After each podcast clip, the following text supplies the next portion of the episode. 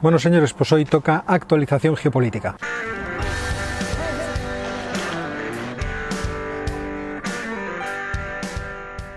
Vamos a hablar de unos cuantos temas que están claramente de actualidad y de alguno que no lo está, pero que me parece muy divertido de comentar. Y el primer tema con el que vamos a empezar es con Perú. Ya sabéis que tenemos nuevo presidente en Perú, Pedro Castillo, que está soportado por un partido político, un movimiento de carácter marxista-leninista, Perú Libre, que está comandado además por un neurocirujano especialmente eh, marxista, por lo menos en términos teóricos, lo que he estado leyendo eh, de él claramente manifiesta que es un marxista convencido, pero por otra parte, debido a la forma en la que eh, está organizado el sistema político en Perú, sabéis que Pedro Castillo accedió a, la presidencia después de una segunda vuelta, eh, cuando en la primera había obtenido, me parece que era el 12% de los votos. Con lo cual podemos afirmar que está eh, soportado su gobierno a día de hoy por una coalición de partidos de izquierda que vean desde la socialdemocracia más eh, tibia, más conservadora, o si queréis decir más centrista, hasta estos movimientos marxistas-leninistas que obviamente tienen un mayor interés por producir una nueva realidad socioeconómica revolucionaria dentro del país. ¿Por qué es todo esto interesante? Bueno, es interesante porque los periódicos, una vez escuchado el discurso de Pedro Castillo, y en realidad antes, durante la campaña electoral, afirmaban que el gobierno de este iba a ser un gobierno moderado. Y todo el mundo se fiaba de esto porque eh, como futuro ministro de Economía siempre aparecía en, eh, dentro del movimiento de Pedro Castillo, Pedro Franque una persona de la que se podía tener referencias acerca precisamente de esto, de ser un socialdemócrata convencido, keynesiano, pero no un revolucionario eh, peligroso. Después del discurso de Pedro Castillo, los periódicos dieron por bueno eh, que el futuro de, Perú iba a ser más o menos estable o suave. E inmediatamente después Pedro Castillo nombró sus primeros eh, ministros. Bueno, en primer, lugar nombró al eh, presidente del Consejo de Ministros en la figura de Guido Bellido. Guido Bellido Ugarte, juráis por Dios y estos santos evangelios desempeñar leal y fielmente el cargo de presidente del Consejo de Ministros que os confío. Por los más de 30 millones de hermanos por la lucha contra la corrupción, por el trabajo para nuestro pueblo peruano. Ancha munasca y Guayquiparaicuna, ancha yacaresca Guayquicuna, Cancuna Zraico, sí, juro. Una persona especialmente radical. Y aquí es donde empezaron los problemas. Inmediatamente nombró de ministro de Asuntos Exteriores a Héctor Béjar, también un marxista convencido, próximo a los movimientos marxistas que tanto daño y tanto sufrimiento ha provocado en el Perú, e inmediatamente los periódicos dieron otro bandazo. Así que tuvimos 48 horas de intriga hasta que Pedro Franque aceptó ser parte del gobierno de Pedro Castillo como efectivamente ministro de Economía.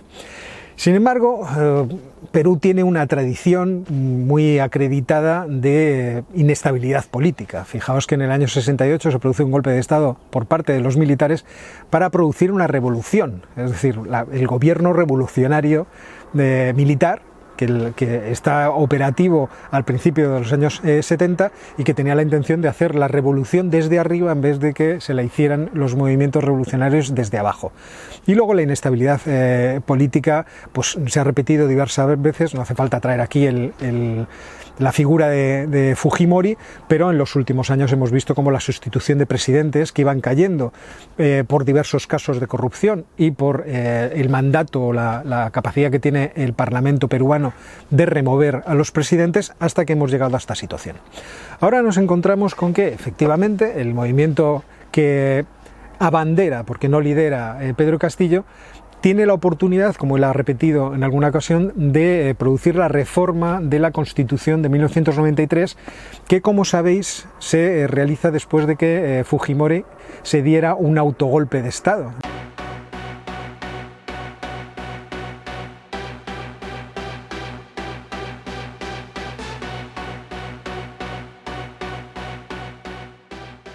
Este pecado original de la Constitución peruana hace que todos los presidentes en los últimos años hayan, sido, hayan tenido siempre palabras acerca de la necesidad de la reforma o la sustitución de la Constitución. ¿Cuál es el problema que tiene Pedro Castillo para conseguirlo? Pues el problema es que necesita una mayoría del Congreso que no tiene. Él tiene, el movimiento Perú Libre tiene 37 congresistas, son 130 en la Cámara, por lo tanto está lejos de la mayoría. Tendría que recurrir a un consenso amplio de los eh, partidos de la Cámara para conseguirlo. Es cierto que si intenta dos veces pasar una ley de referéndum de cambio de la Constitución podría optar por eh, eh, convocar elecciones eh, legislativas y por lo tanto cambiar el, Congreso. Pero las elecciones, todos sabemos, lo hemos visto con esta última elección en Perú, las carga el diablo y vete a saber lo que podría suceder. Lo que sí es cierto es que si uno coge el ideario político del movimiento Perú Libre, pues allí además de fin, manifestar que solamente se concibe como izquierda a los movimientos que son marxistas, eh, existe un catálogo de los artículos que habría que remover y reformar de la Constitución de 1993.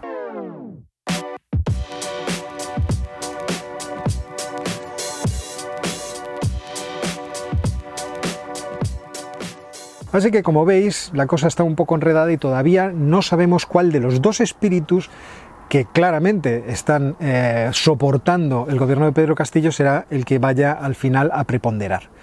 Sí, el más radical marxista-leninista, sí, el más moderado socialdemócrata. Aunque todos sabemos que los movimientos marxistas siempre comienzan con una imagen muy eh, simpática, eh, muy atractiva y muy moderada. Y esto ha ocurrido en diversas ocasiones a lo largo de la historia.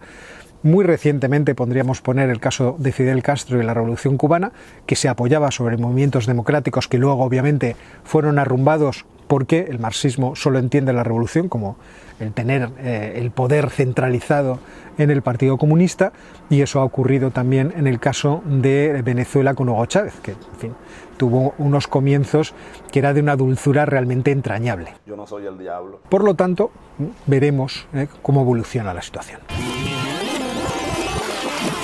Y ahora os voy a contar una cuestión que claramente es geopolítica, pero de la que no he encontrado noticia en ninguna parte más que en Asia Nikkei. La noticia de que China lleva desde 2011 comprando terrenos por ahí, por el mundo, no solamente mineros, es decir, no solamente para obtener eh, recursos minerales, de los cuales ya tiene eh, propiedades en la República Democrática del Congo, donde está el coltán, pero también en Perú, del que hablamos, acabamos de hablar, sobre todo para obtener recursos eh, de hidrocarburos, sino que está comprando en grandes eh, cantidades eh, tierra, agrícola, terreno agrícola, es decir, terreno que le permita cultivar para alimentar esa enorme población que obviamente tiene China. ¿Cuánto ha comprado? Pues 6,5 millones de hectáreas en el mundo. Y diréis, bueno, pero tendremos que compararlo con algo para entendernos, ¿no? Bueno, pues el Reino Unido ha comprado 1,5 millones de hectáreas. Los Estados Unidos creo que llega a los 800.000 hectáreas. Así que ya ahí tenéis unas eh, ideas, unas mediciones de cómo está la cosa. Eh, obviamente el interés estratégico de China se extiende a través de empresas participadas por el Estado, que en última instancia son tentáculos obviamente de su poder. Noticia, por lo tanto, a la que tenemos que seguirle el rastro en el futuro. Otra cuestión interesante es que se reaviva el fuego de la guerra en Siria, que ya creíamos claramente extendido. Y se reaviva teniendo en cuenta que se estaban realizando ya las eh, negociaciones de alto el fuego entre el gobierno y, por ejemplo, las milicias prodemocráticas que están especialmente concentradas en el sur del país, alrededor de la ciudad de Dara, cerca de la frontera con Jordania.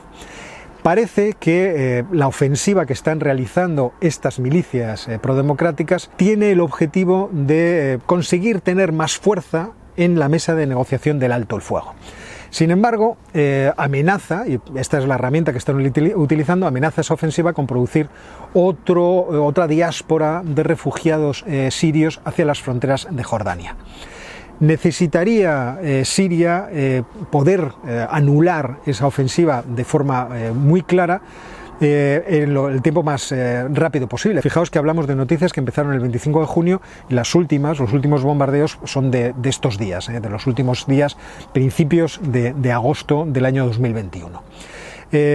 Siria se apoya en la fuerza de sus aliados, Rusia e Irán, aunque eh, el problema podría extenderse también a los altos del Golán. Rusia no quiere esto, ha dado garantías a Israel de que en cualquier caso tratará de controlar que las milicias proiraníes no puedan enredar eh, en su frontera y que su frontera quede tranquila.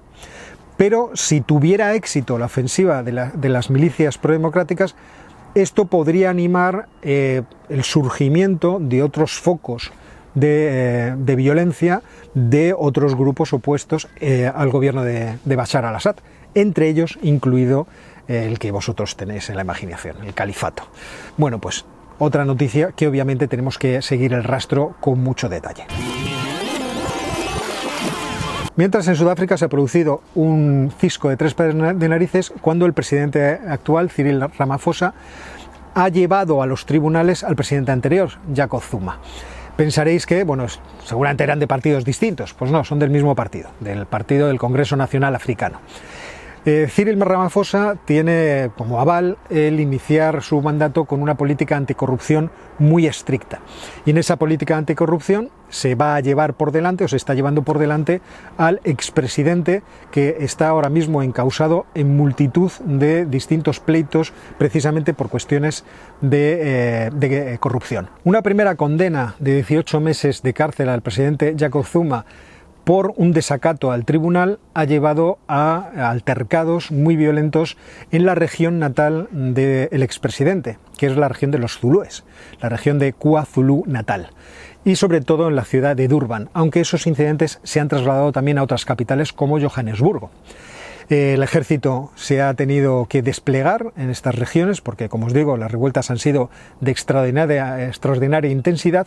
Y lo malo es que como el calendario jurídico que le, eh, que le espera a Jacob Zuma es bastante cargado y tiene muchos pleitos por delante, se teme que la escalada de violencia vaya a ser cada vez mayor. Jacob Zuma acusa a Ramaphosa de que en realidad lo que está haciendo es perseguirle para poderle apartar de la política como hizo con el secretario general del Congreso Nacional Africano, el, señor Magashule.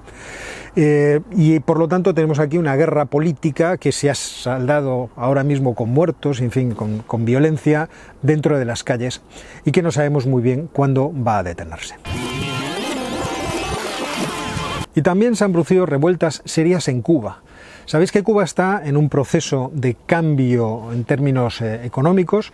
Una vez que Raúl Castro ha dejado el poder en el Partido Comunista Cubano y eh, Díaz Canel se ha hecho con el poder, las políticas de Castro de tratar de eh, abrir la economía cubana hacia el mercado y reducir el tamaño del, del sector público con despidos masivos de trabajadores públicos continúa hacia adelante.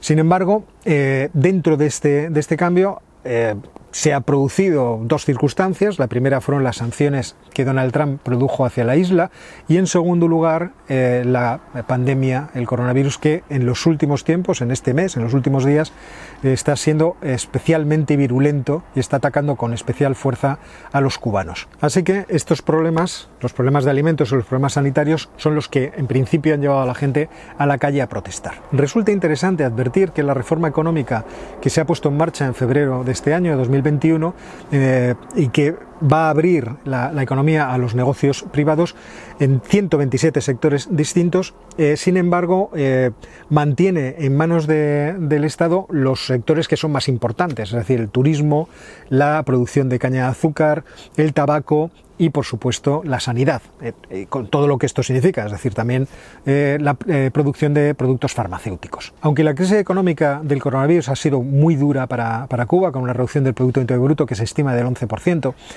esta apertura económica podría suponer una nueva legitimación del régimen eh, comunista cubano a través de la economía. Y quizá por esto y por las protestas, eh, Joe Biden se ha visto en la necesidad de establecer nuevas sanciones, eh, principalmente a los líderes del Partido Comunista Cubano y también a miembros de las Boinas Negras, que es un cuerpo de élite militar que ha intervenido activamente en la represión de las protestas que se estaban produciendo en Cuba. Aquí hay una ambigüedad dentro del planteamiento de Biden que seguramente si las eh, protestas van calmándose eh, se irá solucionando, que por una parte entiende que la apertura económica produciría eh, la atracción de inversión extranjera e incluso se podría abrir partes del embargo económico que los Estados Unidos mantienen desde los años 60. Fijaos que he dicho embargo y no bloqueo, porque efectivamente es un embargo, no es un bloqueo, no están los bancos rodeando la, la, isla de Cuba y tratando de evitar que el comercio se produzca, sino que Cuba puede seguir comerciando con todo el mundo, aunque es cierto que el embargo desincentiva a muchas empresas extranjeras a comerciar con la isla eh, caribeña. No así, por ejemplo, con empresas de China, de Rusia o, por ejemplo, de España, que somos los socios comerciales más importantes que tiene ahora Cuba. Pero, como digo, si se van levantando elementos de ese embargo y va penetrando la inversión extranjera, incluso americana, dentro de la isla, la propia dinámica económica podría producir cambios eh, sociales dentro de la isla.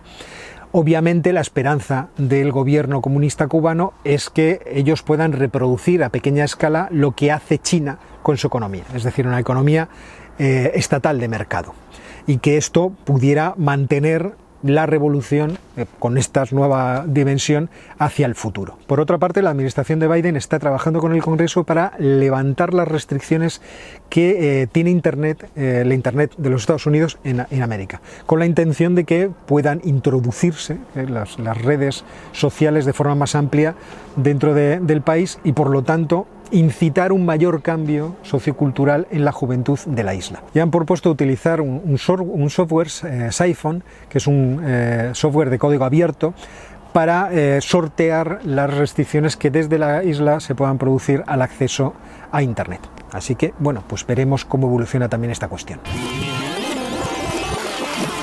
Y un último tema de interés es la guerra naval entre Israel e Irán, no declarada en ningún momento, pero que ha tenido un episodio esta semana, eh, con el eh, bombardeo de un petrolero, el Mercer Street, un petrolero que eh, está operado por una empresa que se llama Zodiac Maritime, pero que es propiedad de un empresario israelí.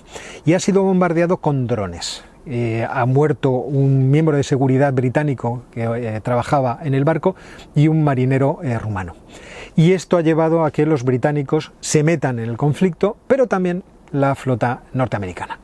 Así que mientras los iraníes niegan que ellos tengan participación en esos eventos, igual que los israelíes los niegan en los eventos que han afectado a buques de la Armada eh, iraní, este eh, fenómeno de guerra no declarada mmm, continúa y continuará por ejemplo, esto ha sido enfrente de las costas de Omán, pero hemos visto este tipo de bombardeos o este tipo de actos en el eh, Mar Rojo, lo hemos visto también en las costas del Mediterráneo y lo seguiremos viendo en el futuro.